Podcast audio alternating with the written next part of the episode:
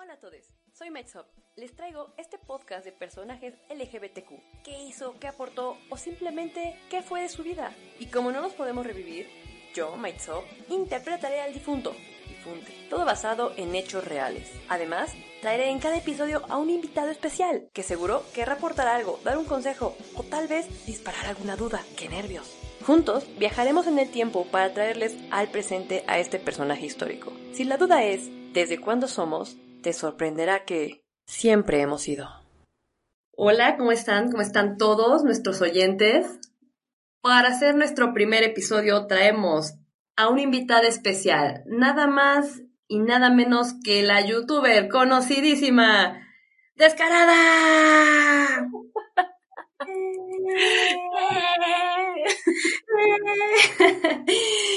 Descarada, ¿cómo estás? Muy bien, bebé. ¿Tú cómo estás? Qué, qué bonito que me hayas invitado a hacer este tu primer podcast. Estoy súper, súper emocionada y me siento muy honrada, caray. Ya había pensado en este podcast para ti, bebé. Qué hermoso, qué bello. Mira qué sororidad entre nosotros. ya ves, siempre apoyando a la comunidad LGBT. Así debe de ser, bien hecho. Bueno, pues el día de hoy te voy a hablar de Virginia Woolf. Como ya sabes, de lo que se trata es, voy a traer a la vida a nada más y a nada menos que Virginia Woolf. ¿Ok? ¿Estás lista? Wow, a ver, esto me emociona, venga. La vas a conocer. Mm. Bueno, por vos. Vamos, y aquí es la historia de Virginia Woolf. Hola, buenas tardes. Me presento. Perdón. Soy Adeline Virginia Steven pero ya nadie me dice Adeline. Nunca, desde la muerte repentina de mi tía. Eh, ¿Cómo te llamas? Disculpa, mucho gusto. Hola, soy, soy Diana, soy Diana, qué gusto, de verdad, me encantan, me encantan tus obras, qué manera de escribir. Ay, muchas gracias. Todo está inspirado en lo que pasé, en lo que viví. La verdad es mi manera de desahogarme de todo el caos que es mi vida, ¿no? Porque, pues, la verdad estoy aquí para contártela, para que sepas un poquito de cómo soy, de quién soy. Nunca me imaginé que tuvieras una voz tan sensual. Tengo que aceptarlo. Muchas gracias. Ok, Virginia, perdón, disculpe Es normal, es normal, eso causó en las mujeres. lo sé. Hombres. Te voy a contar sobre mí. Mira, soy catalogada como una mujer de carácter fuerte. La gente lo dice porque soy exigente con lo que quiero, ya que busco que se haga bien y como yo quiero. Pero bueno, primero empezaremos con mis papás. ¿Te parece bien? A ver, cuénteme de sus padres. Empecemos con Leslie Steven, mi papá. Ya sé que tiene nombre de mujer, pero en esos tiempos se escuchaba bien. Ok. Él fue el cuarto de, de cinco hijos. Se graduó en artes, fue sacerdote, se arrepintió, ya que, pues, por ser un hombre inteligente, se daba cuenta que eran actividades no necesarias. Ok. Y bueno, de ser escritor, obviamente yo heredé eso de él. Antes de mi madre tuvo otro matrimonio. Se casó por primera vez con Minnie. Así mi padre se refería a ella, pero realmente se llama Harriet Marianne. Ella tuvo una hija, mi hermana, Laura Steven, Tiempo después Minnie se volvió a embarazar, pero mm, no lo logró. Y pues murió de eclampsia. Convulsiones durante el embarazo, sí. Después de eso, mi papá estaba muy triste. Tanto que vivía con la hermana de la difunta. De la hermana de, de Minnie. Pero, ¿sabes qué? Eso fue bueno ya que gracias a ella conoció a mi madre, puesto que eran compañeras, amigas de trabajo, bueno, vaya, vecinas, vivían juntas. ¡Qué escándalo! Es el destino, bebé, es el destino. mi madre también era viuda. Julia Dugworth. Así se llamaba. Ok. Si te puedo contar algo de mi mamá, es que era modelo cuando joven fue retratada más de 50 veces por su tía, mi tía. Y cuando llegó a su edad adulta, conoció a su ex marido, Herbert, con quien tuvo tres mocosos. mi hermano George, Estela y Gerald. Cabe destacar que en aquellos años no era tan fácil detectar enfermedades y Herbert, el esposo, pues se murió eh, de un absceso interno no detectado. Ok. Yo digo que murió de un granito malévolo. granito malévolo, claro. Gracias a que enviudaron los dos, se conocieron y eso los hacía tener algo en común. Y así fue como se frecuentaron más y más. Mi papá era un insistente, la verdad, y le propuso matrimonio. Y bueno, en aquellos tiempos la diferencia de edades no era relevante y se casaron. 14 añitos de diferencia nada más. ¡Wow! Para el amor no hay edades. Es correcto. Eso es lo que yo siempre he pensado. Ya te diré por qué más adelante. Ahora mi mamá ya no era Julia Worthwood, era Steven. Julia Steven, como mi papá. Ahora, un dato que quiero sobresaltar de mi mamá es que tenía opiniones firmes sobre el papel de la mujer. ¿Qué quiero decir? Ella pensaba que su trabajo tenía el mismo valor que el de los hombres, pero en diferentes ámbitos. Hay movimiento de votos democráticos para las mujeres. O sea, mi mamá no creía que podíamos tener el mismo valor en el voto. Es que estaba mal mi mamá. Estaba errática. Aquí es donde casi nazco yo, ya que en este matrimonio primero tuvieron a mi hermana, Nessa, bueno, Vanessa, es que le decimos de cariño Nessa. Ah, Nessa, me, me suena a un barrio de aquí en la Ciudad de México, pero bueno, no lo conocerías. No sé de qué me estás hablando. ¿Qué barrio es eso? Toby. Y yo, que nací en 1882, Virginia. también me dicen Ginny, Ginia. Así que me puedes decir como quieras, amiga. Ok. Ginny o Ginia. Y el menor de todos, el pequeño Adrián. Así que puede decirse que soy la séptima de ocho hermanos. Wow. Familias grandes. Esa era la moda de antes. Se daba. tele. bueno, en mi infancia tuve mucho el abandono de mi padre y de mi madre.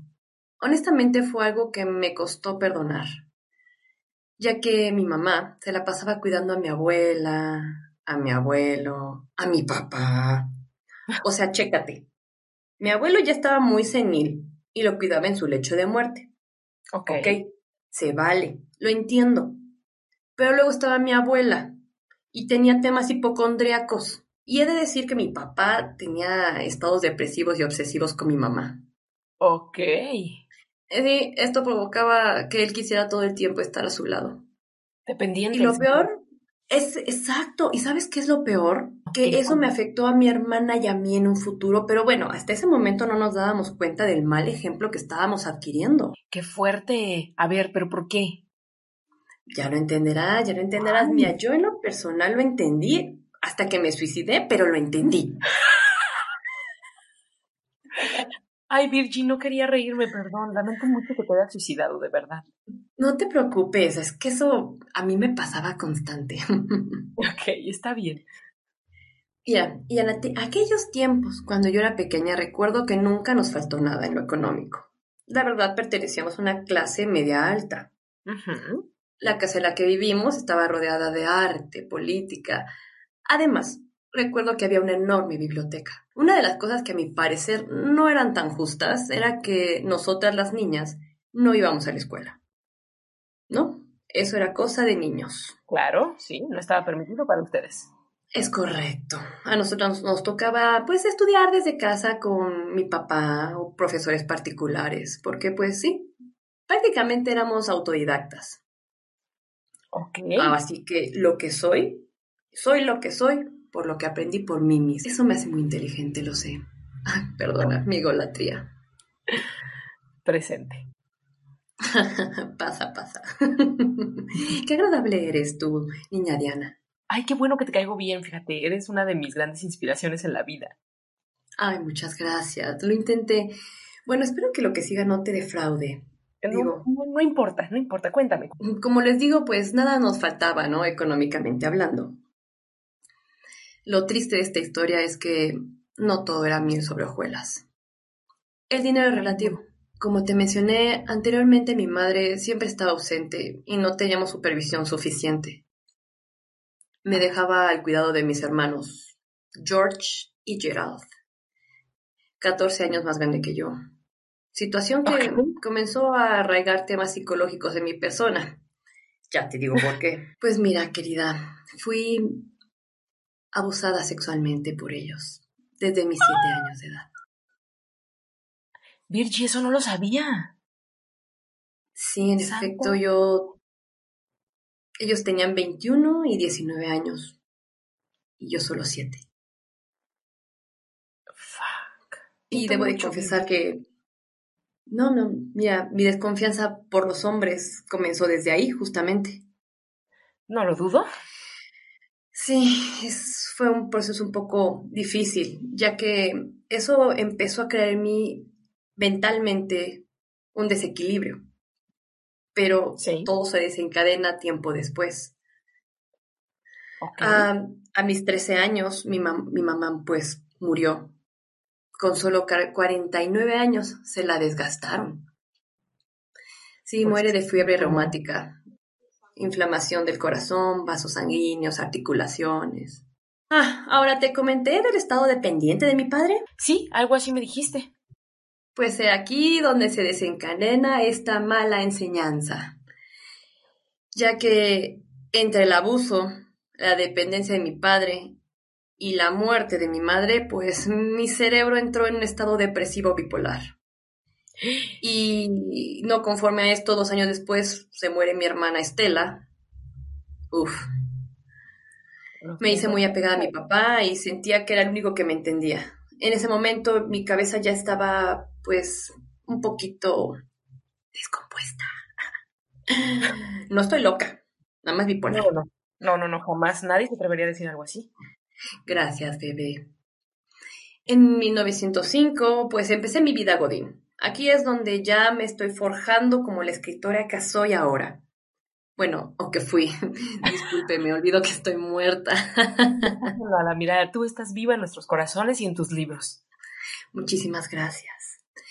Bueno, y así empecé a redactar en el periódico, que en ese tiempo era lo fashion, o sea, no como ahora que redactas en una revista 24/7 o como sea que se llamen estas revistas de ahora de los jóvenes. No, no, no. En ese tiempo lo in era el periódico. Bueno, pues empiezo en el en 1905, todo padre, ¿y qué crees? No, ¿qué, qué pasó ahora? Se muere mi papá. Santa. Se murió de cáncer. ¿Cómo es el problema? Y pues de ahí ya no tenía ganas de vivir. Y me arrojé de una ventana. Ay. Sí. Qué casual. ¿Y todo bien? Pues tú crees que haya sido así mi suicidio? No, así no fue. Es correcto. No, la ventana de un segundo piso. Qué tonta yo. La distancia no era lo suficiente como para matarme y morir. Ay, Dios mío, qué pensamiento tan sublime. Gracias. todo bien aquí, todo bien. Y bueno, todo esto me llevó a ser ingresada a un centro de salud mental. lo que me hace pensar, mi godinato duró pocos meses. ¿Estás de acuerdo? Es correcto, duraste muy poco. Pues, casi nada, es que uno se suicida y ya termina con el godinato. Bueno, lo intenta, ¿no? no lo hagan, por favor, quienes estén escuchando esto, no lo hagan, no es la única salida. ah, Claro, por supuesto. Disculpen. Bueno, después de unos pocos días, pues ya fui este, ingresada, después me sacaron, ya sabes, la promuesa, la promuesa, la promuesa, la promuesa. Es, es, promesa, discúlpame, es que ya estoy pensando en mi veronal, que era el medicamento que me daban. Ok. Sí, es que me recetaban veronal. Con esto, pues, me ayudaba como somnífero y tranquilizante. Ok. Bueno, después de esto, salí. Libre, libre de este lugar encerrado, lleno de gente loca. Claro. Yo no estaba loca, insisto. Lo sabemos, ¿no? Bueno, tras la muerte de mi padre, mis hermanos, Vanessa, Toby y Adrián, no los violadores, cabe aclarar, o sea, los hermanos buena onda, buen pedín. Los que nos caen bien. Los que nos caen bien. Nos fuimos a vivir a Bloomsbury, Es una zona al oeste de Londres. Ah, ok, perfecto. Es aquí donde abro los ojos, donde me doy cuenta que hay un más allá de solo la creencia machista retrógrada. Oh my God, ¿a tus cuantos? Eres una chicuela. Sí, yo tenía, ¿qué sería? Unos 20, 22, más o menos, por ahí. En esa época, qué fuerte, tan progresista. Sí, es que era gente inteligente, porque mira, te digo, en este lugar, eh, mi hermano hizo un lugar llamado el Círculo de Bloomsbury. Ok. Ahí asistía pura gente inteligente, liberal, rompetabús, fueron mis años donde apenas brotaban las ideas sobre igualdad, feminismo, aceptación homosexual, bisexual. O sea, mi duda ya en esos tiempos era ¿por qué yo pago los mismos impuestos que un hombre y mi voto no tiene el mismo valor? No lo tiene. ¿Ven? Sí. Ojo, tengan en cuenta este lugar porque aquí es donde surge todo de mí, donde surge esta despertar liberal. Y también es el lugar donde conozco a mi esposo, claro que sí. conozco a... Aquí es donde ya una se vuelve señora, señora. conozco a Leonard Wolf. Así es, mi marido. Él era amigo de mi hermano. Yo lo vi y honestamente pasó desapercibido. Ni lo fumé. Como dicen ahora los jóvenes. Ni lo fumé. Como que yo le guste. Mm, pero yo tenía otras cosas en mente. Entonces él se fue porque tenía un puesto en el gobierno muy importante. Cabe aclarar, el primero empezó como cadete, después fue asistente de gobierno, o sea, varo tenía. O sea, había dinero. Ahí había dinero, o sea, sí convenía el hombre. Él siempre viajaba, ya ves cómo es el gobierno. Sí. Pero cada vez le tocaba estar, que le tocaba estar aquí por mi rumbo, ya sabes, pues me venía a ver. Y yo decía, ¿qué onda mm. con este raro? No, la verdad. Rarito, pero bien que te gustaba. Pues fíjate, es que insistía el hombre, o sea, ahí estaba como Lapa. Te lo juro, mira, en 1911, el muy intenso se vino a vivir cerca de mí. Así nomás. Vio mi vecino, sí. Ay, no. Yo, ¿por? y tanta fue su insistencia que le pidió al gobierno un descanso de un servicio. Ves que tenés servicio pues le pidió un año de descanso para estar ahí rondándome. Eso es romanticismo, romanticismo de esas épocas. Pues sí, la verdad es que estaba insistente el hombre. Muy bien. Y pues así pasó el año y recuerdo bien que me pidió que nos casáramos. En 1912 me pidió matrimonio. Ay, Santa Ciela, tantos años atrás. Fíjate, dos semanas después lo recuerdo bien, el primero de mayo de 1912. Le escribí una carta y ¿qué crees? ¿Qué? Le dije que no, no, no, la verdad le dije que no, que no iba a funcionar, que se abriera. Le dije, papacito, no funciona. Y le enumeré las razones por las cuales no quería y no podía funcionar nuestra relación. Santa Ciela, qué barbaridad, cuánta proeza de tu parte. Sí, pero te mencioné mi bipolaridad. Sí, lo recuerdo un poco. Sí, dos semanas después acepté, ya le dije que sí. claro, porque lo pensaste, no es que sea, no era la bipolaridad, era que lo pensaste bien. Exacto, hay quien me entiende, ¿no? claro, entre nosotros nos entendemos, comadre. Es, es más, yo creo que esto hasta pasa ahorita, ¿no? En estas épocas. Ay, claro que sí, nada más te tardas unos cuantos años en darte cuenta. Perdón, ¿qué? ¿Qué? ¿Qué está pasando? No, ¿qué contando, Virgin, por favor? Bueno, mira, dos meses después, pues ya, nos casamos. Te digo que era bien intenso. O sea, nada más le dije que sí, pasaron dos meses y ya estábamos en el bodorrio. Splash, splash, splash. Baile, baile, y yo ahí toda. La verdad no, no me gustaba bailar, honestamente. Pero mira, lo que provoca la intensidad de este hombre es que al año siguiente de nuestro matrimonio, pues Ah, me sentí deprimida, tomé 100 gramos de veronal y listo, traté de matarme otra vez. Ay, pensé que eras muy feliz con él. No, no estaba funcionando bien, que digamos. Él era un buen hombre, me proveía el dinero, ¿no? De pronto se iba y regresaba por temas de gobierno.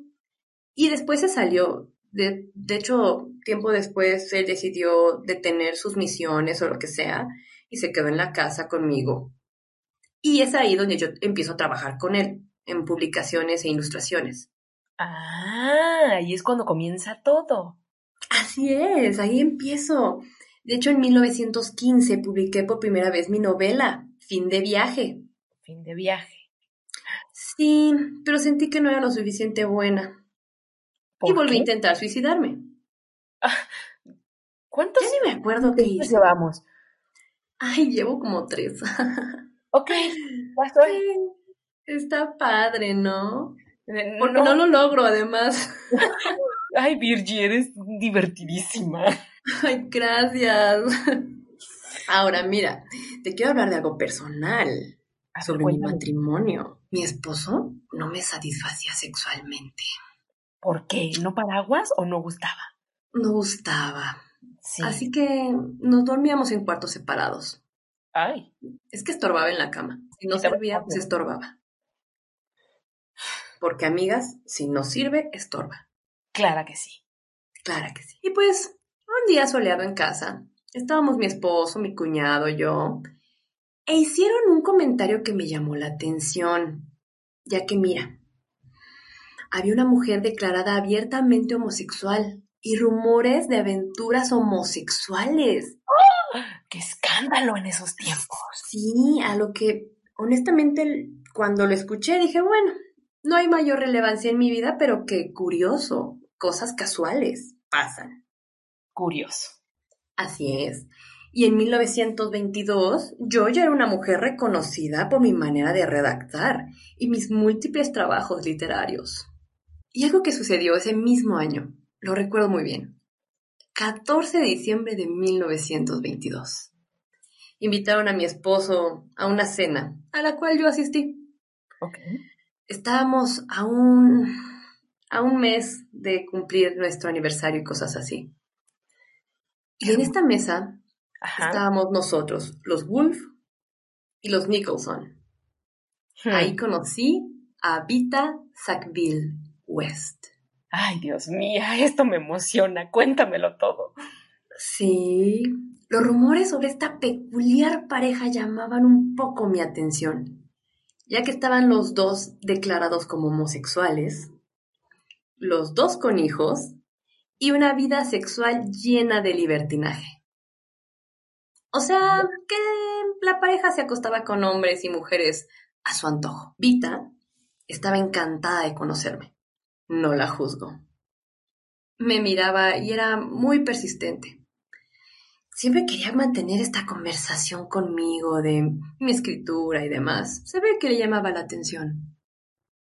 Yo solo pensaba en... Ella es un poco estúpida.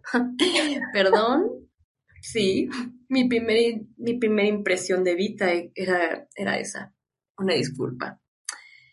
Pero ¿quién lo diría? Esa Vita mueve mucho, mucho mi historia. Después de ese día, ¿Sí? comenzamos a frecuentarnos. Su presencia, pues, era de mi agrado. ¡Ay, confesiones! Ay, recordar es volver a vivir. Me contaba sobre su poesía y yo de mi escritura. En alguna ocasión hasta me compartió de alguna de sus aventuras con otras mujeres. Ay, era algo súper raro. Ya sé. Cuéntamelo, cuéntamelo. Después, mira, pues comenzamos a intercambiar cartas con un trasfondo de intención más íntimo. Yo cada día que pasaba pues esperaba verla. Y sé que yo le agradaba mucho también. Los días a su lado se volvieron muy cómodos para mí. Es más, en alguna ocasión yo tenía uno de mis tantos severos dolores en la cabeza. Yo estaba postrada en cama por días. Además eran dolores que me causaban así una migraña severa. Y yo deseaba verla. Y de la nada un día ella llegó trayéndome flores y fruta. Ay, Fue súper bonito. ¡Qué bello! Sí. Y un diciembre del 25, 1925, ella y yo ya no nos resistimos más. Santa Ciela. Y luego Nos acostamos. O sea, de plano, así directo. Bien. Estábamos en mi estudio, ubicado en el sótano de la casa, teniendo pues, acuerdos, pensamientos liberales, igualdad de expresión y al calor de la plática me besó. La detuve para entender lo que sentía en ese momento y la dejé continuar. Ella, aunque 10 años menor que yo, se manejaba con gran experiencia. ¿Ves por qué te digo que pues para el amor no hay edades? Totalmente. Estoy a favor. Yo creo muy en eso. Sí, después de ese día entendí que estaba enamorada y que no tenía la menor duda de poder sostener mi relación homosexual. Claro de que sí. Santa Ciela. Dormíamos juntas y se lo permitía porque me gustaba. Ok. Con el paso de los días, ella me contaba de las cartas que se enviaba con su esposo, Harold, contándole sobre nosotras, sobre nuestro amor. Y claramente no tenía ningún problema, ¿eh? Wow. Honestamente, a mi marido tampoco le preocupaba mucho. Lo único que lo mantenía como alerta era que, pues, algo que sucediera conmigo y con ella, pues pudiera desatar un cuadro depresivo mío, ya sabes. Un intento de suicidio. Pero no, no. No porque él no pudiera, ella no iba a lograr algo. Claro, claro está. Lo que me partió el alma fue cuando su esposo, pues, tuvo que irse a Persia ya definitiva, de- definitivamente a vivir. Y eso, Oh pues, se la tenía que llevar. Aquí entre nos, yo enfurecí. Me negaba a dejarla. Así que llegamos a un acuerdo. De vez en cuando tenía que irse a Persia, así, con su marido, sus hijos. Pero después... ¿Qué pasó? Es que después tenía que regresar conmigo. Tenía que estar aquí. Los días más difíciles para mí eran cuando no estaba. La extrañaba muchísimo. Y honestamente provocaba en mí celos. ¿Por qué? Él, cuando quisiera, podía tenerla. Yo tenía que esperar. Así que yo le escribí algunas cartas. Sí. Cuando ella no estaba, pues descargaba mi furia. Y mi Claro. tristeza. Y mi frustración. Entendible, Sí. amiga, entendible. Ay, yo en tóxica. No, no es tóxico. Yo también estaría así. Era un amor prohibido. Bueno, pues así estuvimos dos años. Siempre volvía. Y bueno, para bien o para mal, pues esa era nuestra vida, nuestra relación. Hasta que un día se me activó el sexto sentido de la mujer. Ya valió madre. Sí, amiga. Sus visitas eran menos y su atención para mí también. Así que me fui a Persia. Claro que sí, ¿cómo de que no? Pues voy a ver qué pasa, ¿no? Mi sexto sentido y su atención era menos, entonces me fui para allá Santa Y- y encontré algo terrible. Ay, no, no me cuentes, Virgie. Estaba teniendo una, teniendo una aventura con Mary Campbell, Ay, hija de eso. una estúpida con apellido de sopa. La sopa, qué barbaridad, la sopa Campbell. Sí, pues me enojo. A mí Claro. nadie me va a ver la cara de estúpida. Claro que no. ¿Estás de acuerdo? A favor. Y lo peor fue que mantuve esa aventura dos o tres meses más. Fue una traición total. La perdí por una sopa. Estúpida. Ay, lo siento mucho, Virgie, de verdad. Qué feo. Sí. Pinches Pues mi furia no se quedó ahí. No. Me llevó a tal grado de escribir una obra llamada Orlando. Orlando, sí, Clara, Clara, Clara. Belleza. Sí, ahí hablo de Vita, porque Vita es Orlando. Lo sabemos. ¿Verdad? Ay, es que ahora ya se sabe, pero pues en ese tiempo era para lastimarla y hacerle daño. Clara que sí, se lo merecía, por desgraciada. ¿Sí? Orlando es un noble que se enamora de una reina, o sea, de mí. Sí. Esta reina le da todo a ese malnacido y Ah. él se va con otra princesa rusa, la Campbells.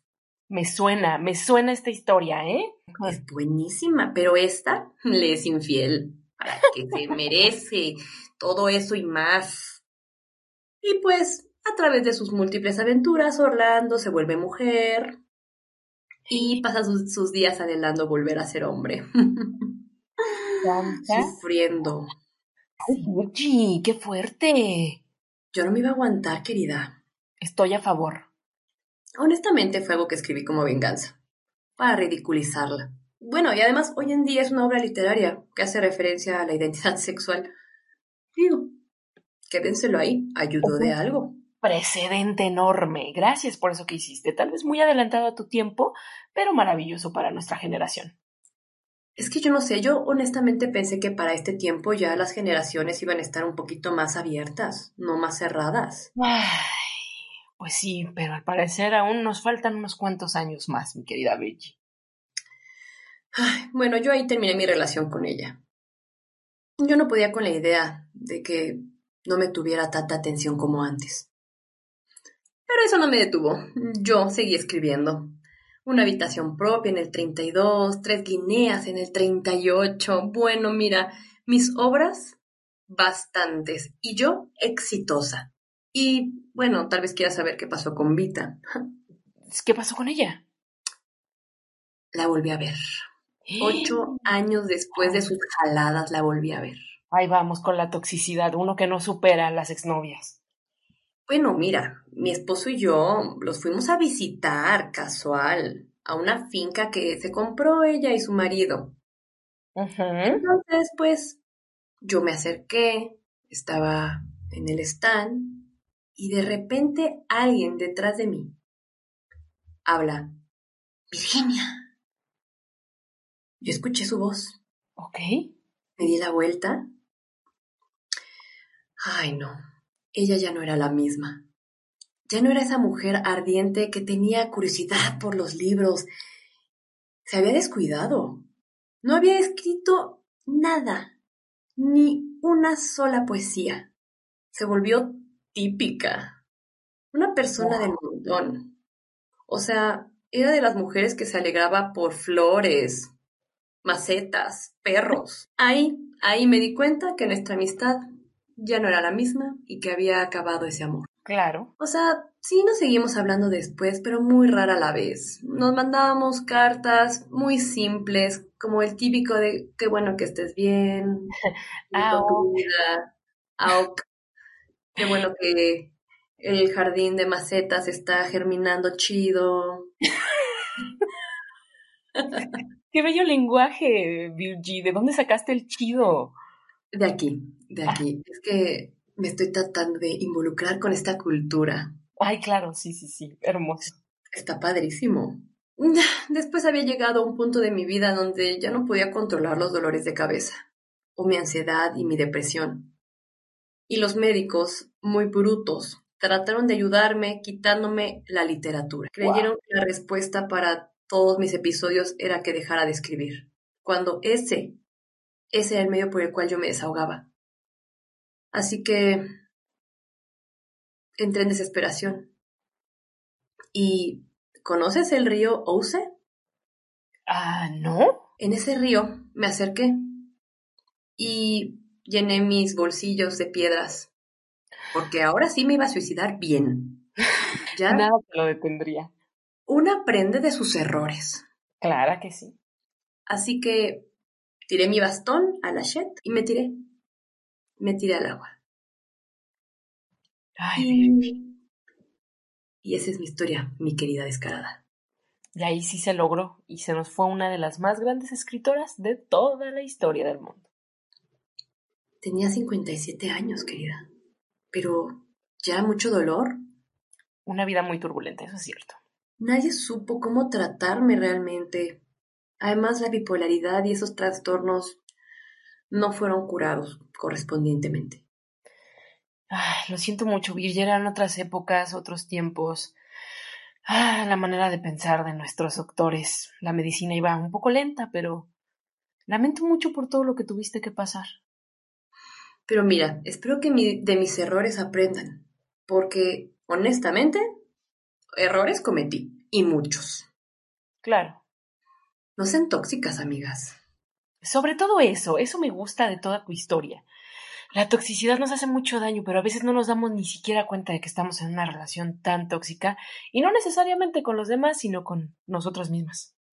Y qué bueno, qué bueno que lo entiendes, y qué bueno que tienes estos mensajes para todos tus seguidores. Por favor, no sean tóxicas, y si están en una relación tan tóxica como yo lo estuve, es que yo era la tóxica, la verdad. Haciendo confesiones. Pues es que ella siempre fue libre desde que la conocí. Ese es el quería. Conocemos a las personas, nos enamoramos de esas personas y luego esos defectos que en un principio fueron virtudes los odiamos. Es que a veces creemos que van a cambiar y hacerse como nosotras queremos que sean y eso es un error. Exactamente. Pero mira, saqué una obra literaria muy buena. Orlando, es una maravilla. Cómprenlo. Estoy muerta. Amo tu historia, Virgin. Gracias por habérmela contado y por haberla compartido conmigo. Me siento muy honrada de nuevo, lo digo. Pues muchas gracias a ti por escucharme. A veces necesito desahogarme. Un fantasma como yo necesita a veces sacar todo esto. Los otros fantasmas no entienden, andan divagando con penas y así, qué miedo. Totalmente de acuerdo, esos fantasmas que no te ponen atención, no hay que prestarles, no, no hay que darles de nuestro tiempo, querida Virgie. Pues, queridísima Diana, muy amable de tu parte, le paso el micrófono aquí a Maitsop, que regrese a su cuerpo, porque yo soy un ente viviente. Perfecto. pues muchas gracias por escucharme. Si tienes algo más que aportarme o preguntarme, este es tu momento. Solo ha sido un honor platicar contigo. Eh, me encanta, he leído las cartas que te intercambiabas y, ay, no sé, creo que ha sido muy hermoso. Gracias por compartirme tu historia, Virgie. O sea, ¿cómo? ¿Mis cartas andan por ahí? ¡Ay, Dios mío! privacidad. Este, ¿no sabías? Bueno, no te vayas a querer volver a suicidar, digo, ya estás muerta. Ahorita voy por Bicodín. Creo que lo de hoy. Que sea lo de hoy que sea lo de hoy, porque ya mi otra medicina ya no está tan efectiva. Además, nada más me lavan la panza y ya. Ay, Dios mío. Ok, Virgie. Pues bueno, muchísimas gracias, Dianita, bebé. Con permiso, dejamos. Adiós. Mucho gusto, ¿eh? Dejamos el micrófono a Maitsop. Gracias, adiós. Queridísima descarada, ¿qué te pareció? Santa Ciela, qué regalazo me acabas de dar platicar con una de mis autoras de toda la vida favoritas del mundo entero. ¡Wow! ¿Qué tal su vida? Ay, turbulenta como la de todos nosotros, ¿no? Cada quien con sus historias, pero hablando sobre trastornos mentales, qué fuerte, qué tema tan, tan poderoso. Y con esto nos damos cuenta que aunque pasen los años, hay muchas cosas que seguimos repitiendo. Totalmente. Este tipo de, situaciones siguen pasando, las relaciones tóxicas, pero sobre todo la falta de, apoyo desde nuestras infancias, entender y comprender qué es lo que, por qué somos lo que somos, híjole, es básico, básico. Así es. Por eso he creado este espacio. Desde cuando somos LGBT, tenemos que conocernos, tenemos que saber que pues esto está desde mucho antes de nuestros abuelitos. De hecho, desde el principio de la historia de la humanidad, si nos remontáramos a esas historias, sabríamos y podríamos comprender muchísimo más pues de la conducta del ser humano, pero bueno, eh, hay personas que están negadas a hablar sobre estos temas y poco a poco les vamos a ir llegando. Me encanta la idea de lo que estás haciendo, me encanta este podcast y como dijeran en el teatro, mucha mierda, bebé, porque si te deseo suerte, ya valió más. Muchísimas gracias. No, pues muchas gracias a ti por estar aquí, por ser la primera, por inaugurar este podcast. Este, me emociona, me emociona y tenerte aquí a ti y que te hayas dado el tiempo, la verdad lo agradezco muchísimo. Ay, no, ¿cuál tiempo? Tú y yo somos amigas y siempre voy a estar aquí presente para cuando tú lo necesites y apoyarte en todos los proyectos que tengan que ver contigo. Yo te quiero y, y me encanta que abras una nueva puerta en, en pues a la comunidad LGBT y en general para, para lo que sea, porque los podcasts ayudan muchísimo y, y hacen que la gente se relaje. Entonces te agradezco por aventarte a hacer esto y enhorabuena, bebé. Muchísimas gracias. Te quiero mucho, bebé. Y pues nada, suscríbanse a todo esto, que es el podcast en Spotify, en Google y en iBox. Ahí estoy en las tres plataformas. Ay, en iTunes. Pero más también hay. También ahí ando en iTunes, Spotify, Google y iBox. Cuánta belleza, chihuahuas. Muchísimas gracias. Bebé, te mando un abrazo. Gracias por invitarme. Pues listo. Es la primera y a darle. Eso.